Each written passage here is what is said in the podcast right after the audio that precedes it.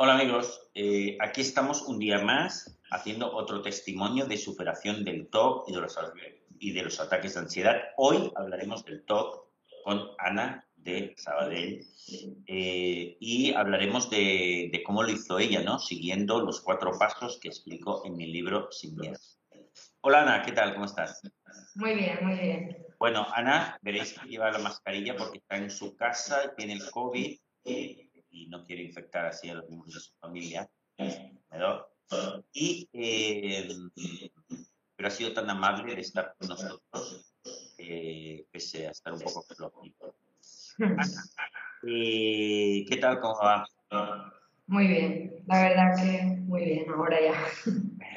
Mira, eh, tú Ana, hiciste eh, terapia con Antonio Soto, que es uno de los psicólogos de y durante un año y pico.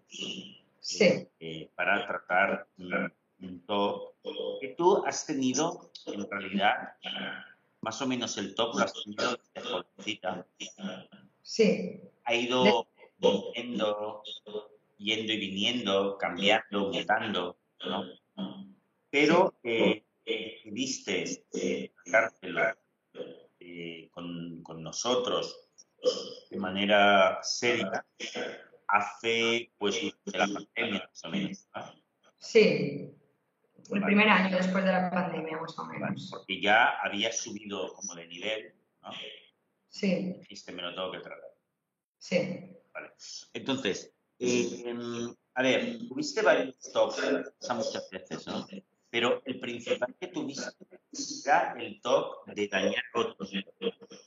Sí. ¿Cómo funciona, ¿Cómo funciona ese TOC? En mi caso, el TOC de daño era curioso porque yo no pensaba que descontrolaría, por ejemplo. En mi, en mi caso, el TOC de daño era miedo a la imagen de dañar a mi madre, en este caso, porque la primera imagen así intrusiva que me vino fue atacando a mi madre durante un abrazo. Entonces a mí me vino ese. Yo sabía que no lo haría porque ya me había pasado 10 años antes este TOC y fui a psiquiatra y me dijo que era muy común, que no le tuviese miedo y demás. Y en esa primera vez, el psiquiatra con tratamiento me desapareció porque confié en eso, en que no tenía importancia. Y luego, pues 12 años después, me volví a acordar de, esa imagen, un momento de mucho estrés, de oposiciones, de pandemia, de una enfermedad que, estaba, que me tenía en casa y le volví a coger miedo. Pero en este caso era miedo a la incomodidad de tener esa imagen y a la ansiedad que me generaba esa imagen en concreto. O sea, por, por lo tanto, mira, ya sabes que a mí me gusta definir el TOC con una con lo que yo llamo una duda amenaza. ¿Cuál dirías, yo aquí, a ver, corrígeme si me equivoco, yo creo que tu duda amenaza cuando te venía esta imagen, a ver, podía ser, ¿ser capaz de hacerlo porque lo he imaginado? Pues no, ¿no? No, no, es, ¿Imagen? ¿y si no se me va nunca? Ah. ¿Y si esto lo tengo siempre? ¿Y si me desencadena en esquizofrenia? Cosas así. O sea, podía ser, por ejemplo, la duda amenaza podía ser, ¿y si estas imágenes me vienen siempre horrorosamente? Sí. Vale, entonces tú debías compulsionar como pensando, bueno, pues no me vendrán, que no me vengan, que no me vengan. Sí, yo me imaginaba, por ejemplo, mis compulsiones eran muy, muy fáciles de detectar, porque yo decía, pues si me imagino metiéndole un boli a mi madre, pues ahora también me la puedo imaginar abrazándola. Pues cuando me venga esa imagen, me imagino abrazándola. Ah, muy bien. Esa era tu manera de compulsionar, ¿no? Sí, o pues llamar un montón por teléfono a una amiga mía que es psicóloga y que me dijera que no pasaba nada. Eh, me traté con cuatro psicólogos a la vez para, porque no aceptaba el diagnóstico de TOC, que eso fue un error porque yo creo que falta mucha formación también al respecto. Y porque la, la psicóloga que a mí me dijo que yo no tenía TOC tenía 20 años de experiencia en el sector, súper reputada en redes sociales, en YouTube, entrevistada por Ana Gartiburu, es decir, alguien que en teoría pues me daba mucha confianza y aún así me dijo, no, no, tú lo que tienes es ansiedad generalizada, no sé qué. Eso fue un error, ¿eh? hay que, decirlo claramente, porque, hombre, yo... ¿Por qué? Te voy a hacer una pregunta que es técnica. ¿eh? Eh, a veces esto lo debatimos mucho, lo, trabajamos mucho en la formación interna de equipo, que son, ¿por qué es muy importante saber qué es un y tenerlo muy claro? Porque la forma de tratarlo cambia mucho, porque muchas veces te dicen, haz meditación, que no me dicen a mí, medita, escribe, eh, genera una conversación que te calme, cambia tus pensamientos, o sea, todo lo que no tengo que hacer. Fenomenal. Mira, me encanta, eh, Ana, porque has dado en el clavo de la respuesta, no podía ser mejor. Es muy importante que uno sepa que un TOC es un TOC, porque sabes, primero, que es irracional y segundo, que lo tienes que atacar precisamente yéndolo a buscar. Todo lo contrario de lo que harías en ninguna otra situación. Es más, es de locos hacerlo. Y meter la mano en el fuego es de locos. Nadie querría hacerlo. Pero en este caso hay que hacerlo. Pero la, la única manera de que tú seas capaz de hacer eso es tener muy claro que lo que tienes es esto y que esa es la única solución. Por lo tanto, definir, saber definir el top es fundamental. Por eso déjame hacer una acotación. A cualquiera que nos estéis viendo, tenéis que acudir. Si sospecháis que tenéis un top, como lo estáis viendo ahora, y queréis ayuda, tenéis que ir siempre a un especialista, a, psicólogos que estén muy, muy especializados en el top, porque si no, eh, eh, os van a llevar mal. Entonces, es una cosa muy importante. Sí. Eh, genial. A mí me prohibió, Antonio, cualquier tipo de relajación, meditación, yoga, o sea, nada, absolutamente nada que me relajase. Muy bien, fenomenal. Y te ha ido bien, ¿eh? Y me ha ido muy bien. Lo único que, porque yo me daba cuenta que muchas veces otra cosa que quería comentar es que la exposición nunca se debe usar como forma de aliviarse, porque él lo detectó que yo la usaba así. Ah, mira. Tiene que ir muy pautada, o sea, si es por la mañana y es por la noche, es por la mañana y por la noche, no es cuando estás mal, para calmarte. Porque yo la usaba, me daba cuenta que me calmaba y que me iba súper bien y la estaba usando de manera evitativa. Exactamente, qué bueno. Oye, eh, Ana, ya eres un poco experta en el tratamiento de toque, me encanta, ¿eh? He leído un montonazo, un montón. muy bien. Todos los libros que hay de TOC o pensamientos intrusos me los he leído. Qué bueno, me encanta. Vale, hagamos otra acotación aquí, ya que estamos hoy haciendo un testimonio un poco experto, vamos a aprovecharlo. Chicos, eh, lo leeréis en mi libro Sin Miedo o en otros libros que han acertado.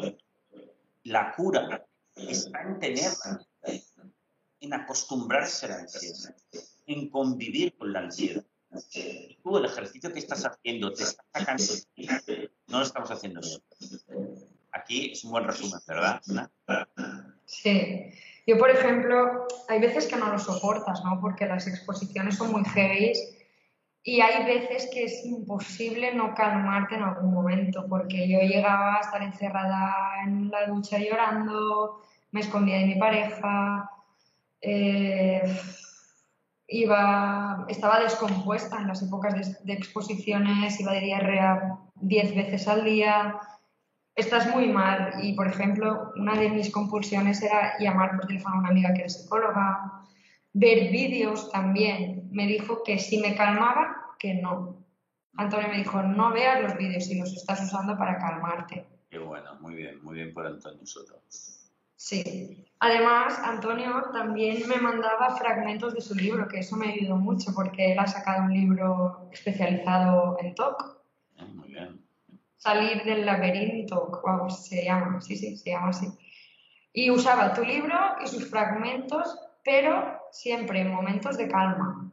O sea, jamás para calmarme. Qué bueno, qué bueno, me encanta. Oye, eh, mira, podemos también comentar aquí que también tenías otro talk o tuviste otro talk que era simplemente que te venían frases de deseos chungos para la gente por ejemplo, ibas conduciendo, veías un ciclista y, el toque era que te viniesen la idea de que ese ciclista hay que se mate, no sé qué, no sé cuántos. Pero, a ver, pero la, cosa está que tú tenías miedo a que esas frases, esas ideas te quedasen para siempre. Sí, a que me viniesen por Era lo desagradable. Sí, que me viniesen por lo desagradable que era, porque conforme pasaba la frase por mi mente, yo era ansiedad, dolor de barriga, nerviosismo, temblores. Eso, una, que me viniesen, porque luego cuando ya me exponía y me las decía un montón, ya es que ni me afectaban, pero al principio cuando pasaban de manera intrusiva, ahí es cuando a mí me afectaban mucho y era miedo a que se quedasen, a que... ¿Y qué hacías? Ahora tengo una pregunta técnica una vez más. ¿Qué hacías para compulsionar? ¿Qué hacía para compulsionar? Yo no creo que compulsion... Bueno, es que yo creo que ahí ya no compulsionaba.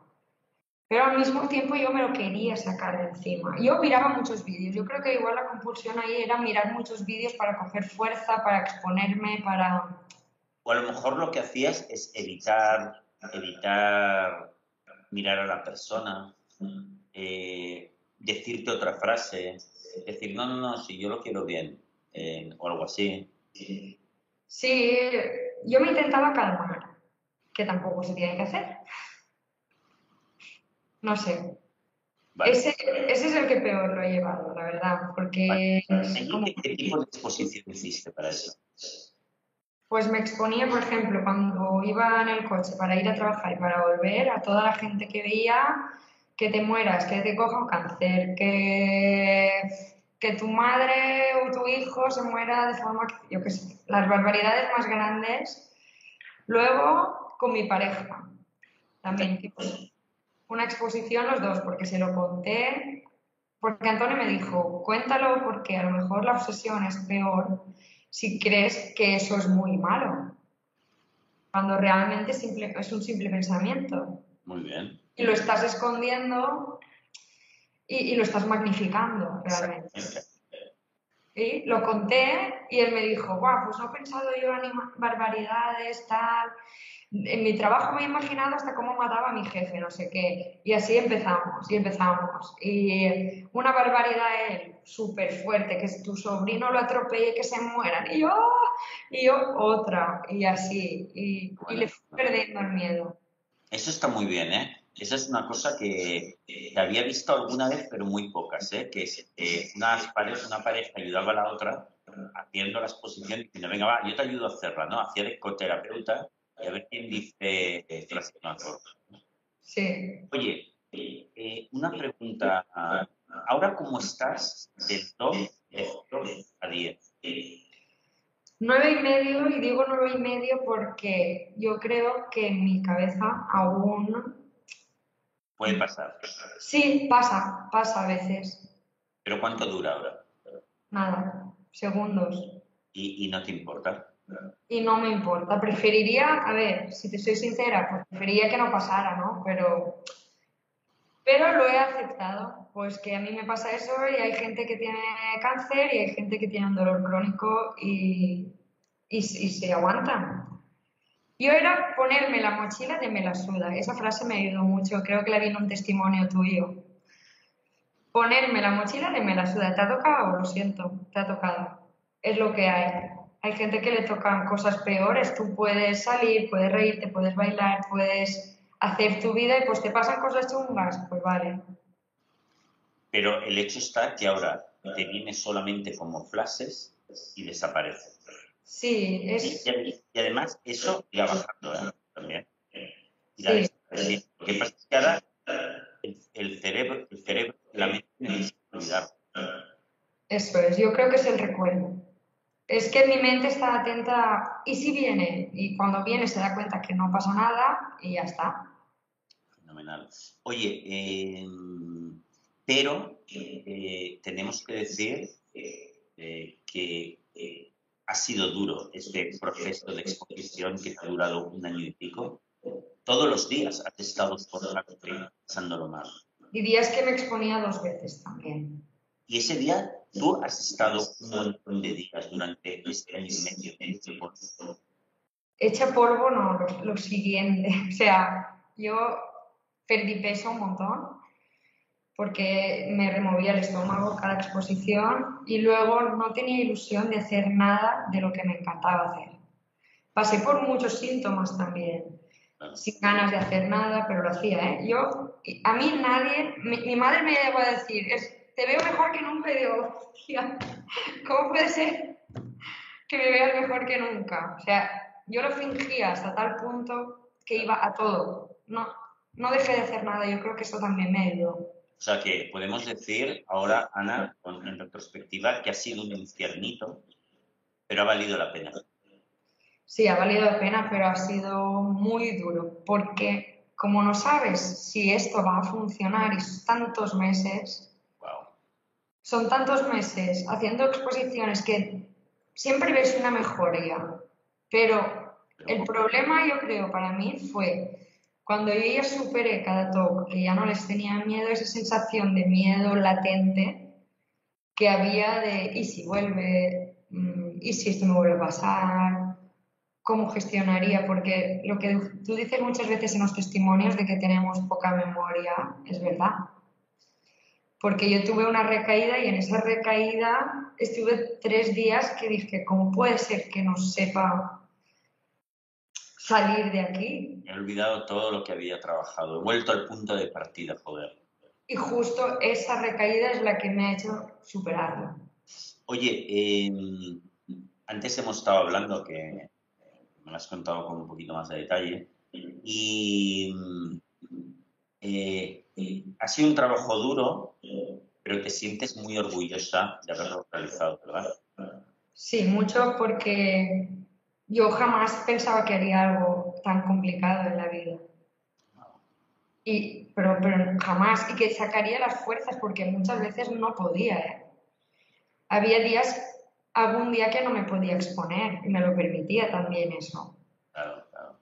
O había algún día que me iba de cena con mis amigos, estaba fatal y me permitía irme antes de hora a mi casa. O sea, me exigía, por un lado, seguir haciendo mi vida normal, pero por otro también me permitía algunos momentos de decir, hoy no. Claro, claro, es normal. Pero ahora sí te consideras una persona fuerte, ¿eh? Mucho más. Ahora te has demostrado que realmente, eso es algo que me ha dicho mucha gente, ¿eh? Hostias, estoy tan orgulloso porque sé que he hecho una de las cosas más difíciles que existe. Sí, sí, yo yo lo pensaba, digo, no sé, pensaba, me comparaba con la gente que tenía cáncer o algún problema familiar o perder a alguien que digo, a ver, incluso eso a lo mejor puede ser más fuerte, puede ser. Pero vivir en un infierno sabiendo que estás bien y que es tu mente es también malo porque dices, joder, es que no me pasa nada, tío, que mi vida funciona, mi trabajo, mi pareja, todo. Y estoy con esta mierda que además sé que es irracional, que además, mm, no sé, eh, es muy por lo irracional, yo creo, es lo que lo hace que tú lo lleves más mal, porque hay una parte de ti que sabe 100% que es algo irracional. Pero, pero eh, sobre todo eso, ¿no? Que has realizado durante un año y pico, cada día, ir al infierno, sentirte fatal, ponerte muchísimo peor, pero porque tú has dicho, yo me voy a curar. Sí, sí. Yo es que tenía, yo no, no entendía, y digo, pues con las ganas de vivir que tengo yo, que yo quiero vivir, quiero hacer, quiero ser feliz, y esto que no me daba la gana, no, me negaba. O sea, que has tenido un coraje extraordinario, yo lo sé así. Y ahora cualquier, no, no ves que, porque esto me lo comenta siempre todo el mundo, ¿no? Que me dicen, bueno, a partir de ahora yo creo que cualquier problemita que tenga es un problemita. Sí, sí, la verdad que te afecta todo mucho menos ves a la gente que se calienta la cabeza por chorradas y a ti pues te resbala, te pasa muy, bueno, bien. Qué bueno, es fantástico, ¿no? Oye, pues me encanta, me encanta tu testimonio, Ana, porque, wow, es un testimonio de superación muy, muy extraordinario, lo has hecho muy bien. Has tardado un tiempo medio, ¿eh? porque Muchas veces hacemos testimonios que la gente ha tardado tres meses, cuatro meses, pero no es normal. ¿Qué puede tardar un año? ¿Dos años? que realmente para mí el tardar ese tiempo no ha sido real, porque yo a los cuatro meses estaba bastante bien, o sea, a lo mejor un 70% bien. Pasa es que luego vas haciendo pequeñas mejoras, pequeñas mejoras, y vas como perdiendo el miedo y vas como aceptando qué es lo que más cuesta. Porque tú muchas veces crees que estás aceptando, pero estás lo toleras. Ah, muy bien. Lo toleras, pero quieres que se vaya. Exactamente. Ese es el problema. Exactamente. Y la aceptación lo que pasa es algo, mucha gente, muchas veces la gente me pregunta, pero Rafael, no me sale la aceptación o no me sale explotar. Y yo le digo, tranquilo, practica, saldrá, ya te saldrá.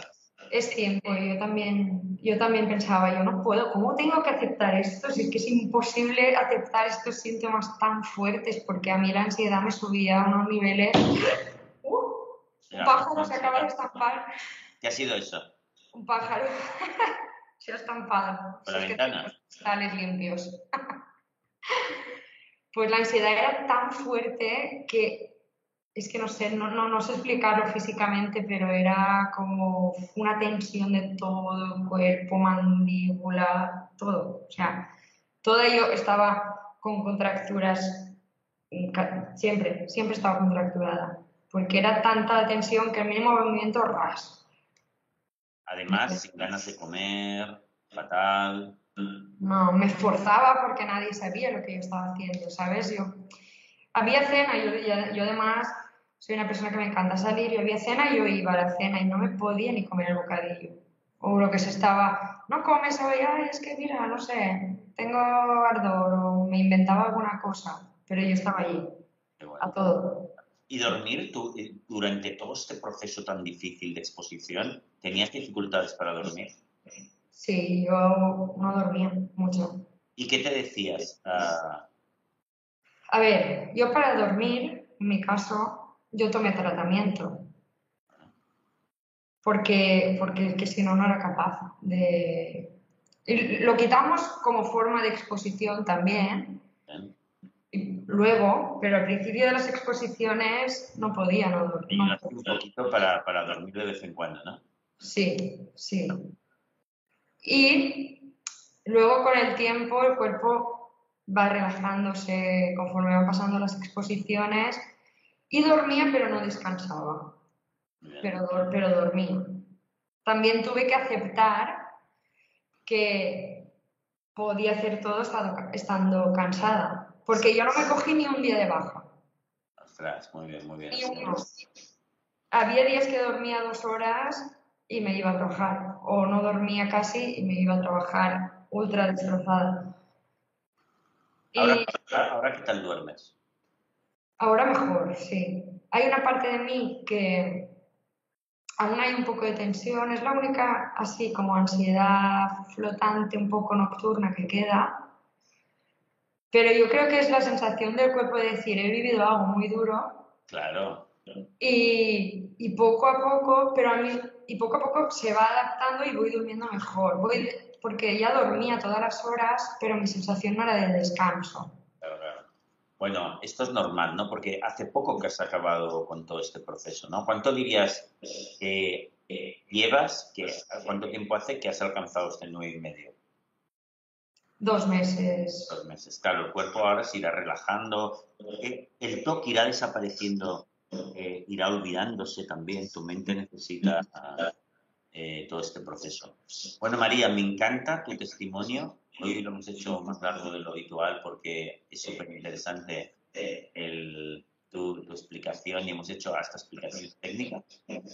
Y muchas gracias, Ana. Eh, ayudamos a un montón de personas de un montón de personas. Sí. Mandamos una ¿Me permites decir un momentito si quieres? Para ayudar a alguien. Claro. Yo tengo un perfil en Instagram que se llama ana.talk.talk en el que me pueden escribir si puedo ayudar a alguien porque yo sí que me apoyé en gente de tus testimonios. Qué bueno en José, en María, en, um, en Karma. Ah, muy bien, son todos unos tesoros. Sí, me apoyé mucho en ellos y la verdad que es que necesitas que alguien que está pasando por algo similar te explique muchas veces si lo que estás viviendo es normal o no. Fenomenal. Entonces vamos a repetirlo, ¿cómo es esa, esa dirección? Es ana.toc.toc. Vale, ana.toc.toc y eso se encuentra en Instagram, ¿no? En Instagram, sí. Vale, este es tu Instagram. De todas maneras, cuando salga este testimonio, eh, si quieres escribir tú misma allí en los comentarios, así la gente te puede encontrar y porque es fenomenal. Esta ayuda mutua es una cosa súper positiva. Sí, y te quería dar las gracias a ti porque ojalá, ojalá crearais una escuela y formarais a todos porque la verdad que yo he pasado por muchos psicólogos, muchos diagnósticos, mucho dinero. Yo no sé lo que me he gastado en psicólogos, pero es mucho para estar haciendo lo contrario de lo que tenía que hacer. Justo, ¿sabes? Y, creo que falta un poco eso, mm, que la gente sobre estos temas como es ansiedad, como esto, falta formación y falta por lo menos un diagnóstico acertado. Totalmente. Pues ahí estaremos, muchas gracias y forma parte del trabajo este de divulgación que hago, que estamos haciendo entre todos, ¿no? Contigo también, para que la gente sepa exactamente lo que tiene, lo sepa identificar, sepa ir a, si necesita ayuda, pues ir a un profesional que controle totalmente eh, cómo, se maneja esto, como, como Antonio Soto también. Y si no pueden, pues por lo menos yo con tu libro también aprendí un montonazo. Y justo en el momento en que estaba haciendo la terapia, Antonio también estaba escribiendo su libro especializado en toque y me mandaba fragmentos y, y la verdad, lo tengo aquí también, tengo el tuyo y el suyo. Vamos a enseñarlo los dos. Salir del laberinto es el de Antonio Soto, Antonio Soto, y el, mío ya lo conocéis, Sin Miedo. Sin Miedo. Y la verdad que con, con estos dos, y me he leído mil libros, te lo digo, los únicos que me han ayudado han sido estos. Compré todos los libros que existían de pensamientos intrusos, obsesiones, qué tal. Y no. Vosotros, los cuatro pasos y, y una buena formación y tener una buena base de lo que es, es muy importante. Pues eh, ahí está, ahí dejamos a Ana como, como terapeuta ayudante en Instagram también, que es una cosa muy bonita y muy positiva. Eh, y nada más, Ana, te mando un abrazo aquí a y muchas gracias por tu trabajo. A ti, a ti. Muchísimas gracias, estoy muy agradecida a ti y a tu equipo. Chao. Chao.